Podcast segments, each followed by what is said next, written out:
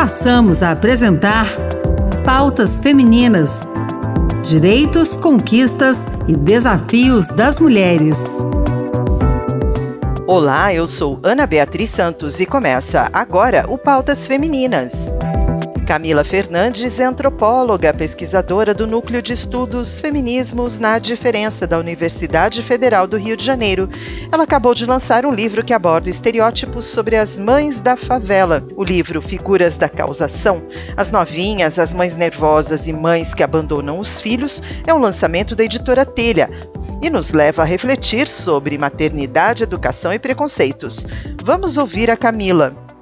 Bom dia, boa tarde, boa noite. Queria que você dissesse para a nossa ouvinte quem é Camila Fernandes. Bom dia, boa tarde, boa noite, Ana. Um prazer para mim estar aqui no programa Pautas Femininas. É, meu nome é Camila, eu sou antropóloga, formada pelo Museu Nacional, na FRJ. Também sou professora num laboratório chamado Feminismos na Diferença. Tem página no Instagram para quem quiser conhecer. E trabalho com os temas da maternidade, sexualidade, gênero, raça e favela já há algum tempinho. Ah, como que você chegou nesse tema de estudo que acabou se transformando no livro? Já há mais de 10 anos eu trabalho com circulação de crianças e redes de cuidado com crianças. Então a pergunta básica é assim: com quem seu filho fica? Eu faço parte de uma geração de pesquisadores que tenta pensar as estratégias de cuidado que as famílias pobres, as famílias de classe média, elas acionam para cuidar dos seus filhos. Né? A gente sabe que no Brasil as crianças são cuidadas de forma forma muito compartilhada, sobretudo nas favelas. Nessa fase, estava fazendo uma fazendo a pesquisa no Morro do, da Mineira e do São Carlos, que são duas favelas aqui da zona norte do Rio de Janeiro, e eu estava acompanhando as creches públicas e casas de mulheres moradoras da vizinhança que tomam conta de criança nas suas próprias casas. Foi justamente por estar nesse espaço, né, nesses dois espaços de forma paralela, eu ouvia muitas fofocas sobre mulheres, né, mulheres que não tinham se planejado para ter os filhos, mulheres que tinham filhos demais, mulheres alvo né, de acusações e de falas, né, que eram falas que atribuíam a essas mulheres uma série de desordens né, e desequilíbrios na favela, na creche, ou seja, falta vaga porque essas mulheres fazem muitos filhos é, um atrás do outro, não se planejam, fazem para ter Bolsa Família. A partir disso, eu fui percebendo que não eram quaisquer mulheres, né? Que geralmente existia um estereótipo aplicado, né, a mulheres que não esperaram para transar, não esperaram para planejar os seus filhos, mulheres provocadoras, mulheres acusadas de serem nervosas demais e no limite que abandonam as crianças, né? E que deixam as crianças largadas e isso gera toda uma questão de criminalidade, etc, etc.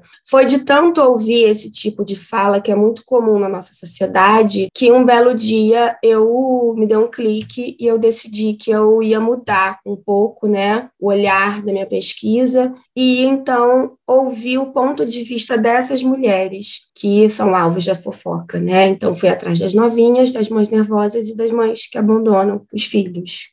São três perfis distintos, né, Camila? E aí você pode explicar para a gente um pouquinho sobre cada um deles? Essa pergunta é interessante porque justamente, né, assim, você tem dois jeitos, né, de acontecer uma espécie de carreira moral, né, da mulher desviante. Então, ela começa na novinha, que é a menina que transou cedo demais, que é a menina hipersexualizada, supostamente, né, supostamente muito provocadora, muito ousada, aquela que provoca o marido das outras, aquela que rouba carne no mercado. Enfim, você supostamente você tem, né, essa jovem, que é uma jovem maliciosa poderosa que usa aí de artimanhas, né, para obter benefícios, né, obter recursos, etc. E a novinha, por ser muito entrar muito rápido, né, nessa sexualidade precoce, ela acaba não tendo estrutura, segundo as falas, né, para criar um filho, acaba engravidando e por isso se torna nervosa e por ser nervosa e descontrolada, acaba abandonando o filho. Mas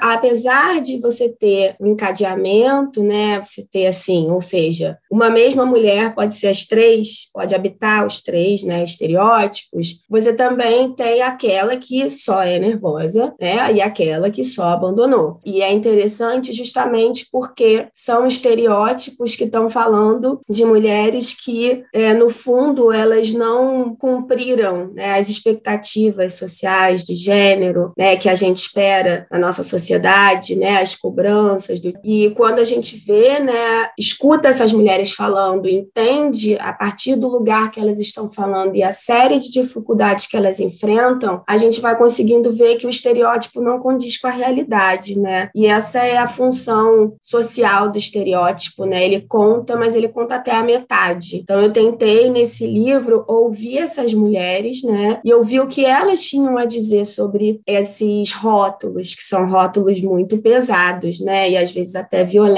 servem para desqualificar. Então o livro é um pouco como que elas chegam, né, a ser identificadas como tal, né, pelas políticas públicas, pelos gestores, pela vizinhança e como que elas se colocam diante dessas acusações. É bom a gente lembrar que mais de 36 mil crianças estão na lista de espera, né, por vagas em creche no Rio de Janeiro e acaba que você tem né, uma demanda por vagas em creche que o Estado não consegue absorver ou não se mobiliza para resolver. Ao mesmo tempo que a gente valoriza a criança, a gente ainda tem uma dificuldade, né, dentro do poder público, de entender que creche é um direito, independente de quantos filhos a mulher vai fazer, né? A gente sabe hoje que criança que fica numa creche, né, a família que pode contar com uma creche, ela tem muito mais chance de ascensão social do que uma família que não é. Isso são dados, né, dados de pesquisa. Então, a creche, ela é um dispositivo fundamental para romper com a reprodução da pobreza. E o que acontece é que quando a gente ouve essas falas de gestores, né, não só da população, mas também de gestores, ah,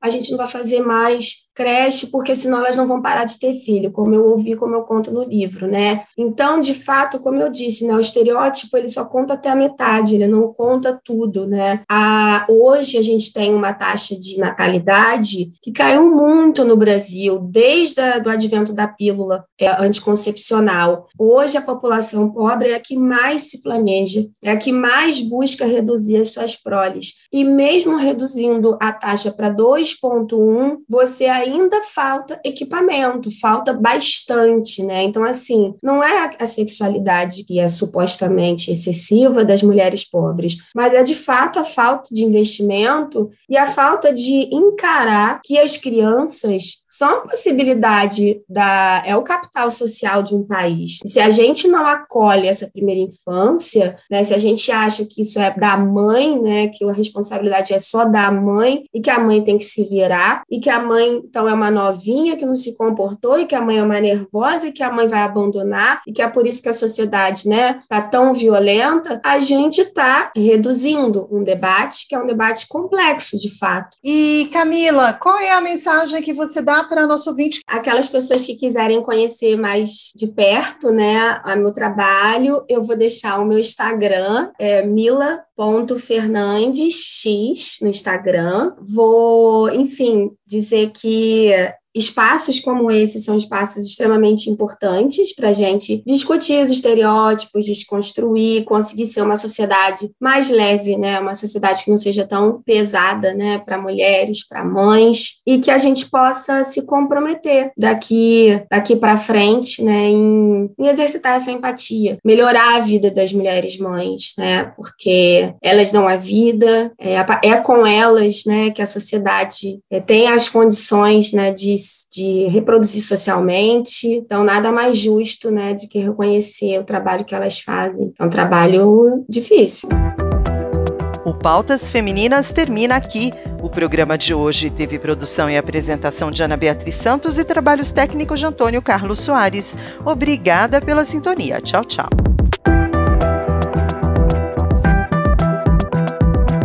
Acabamos de apresentar Pautas Femininas direitos, conquistas e desafios das mulheres.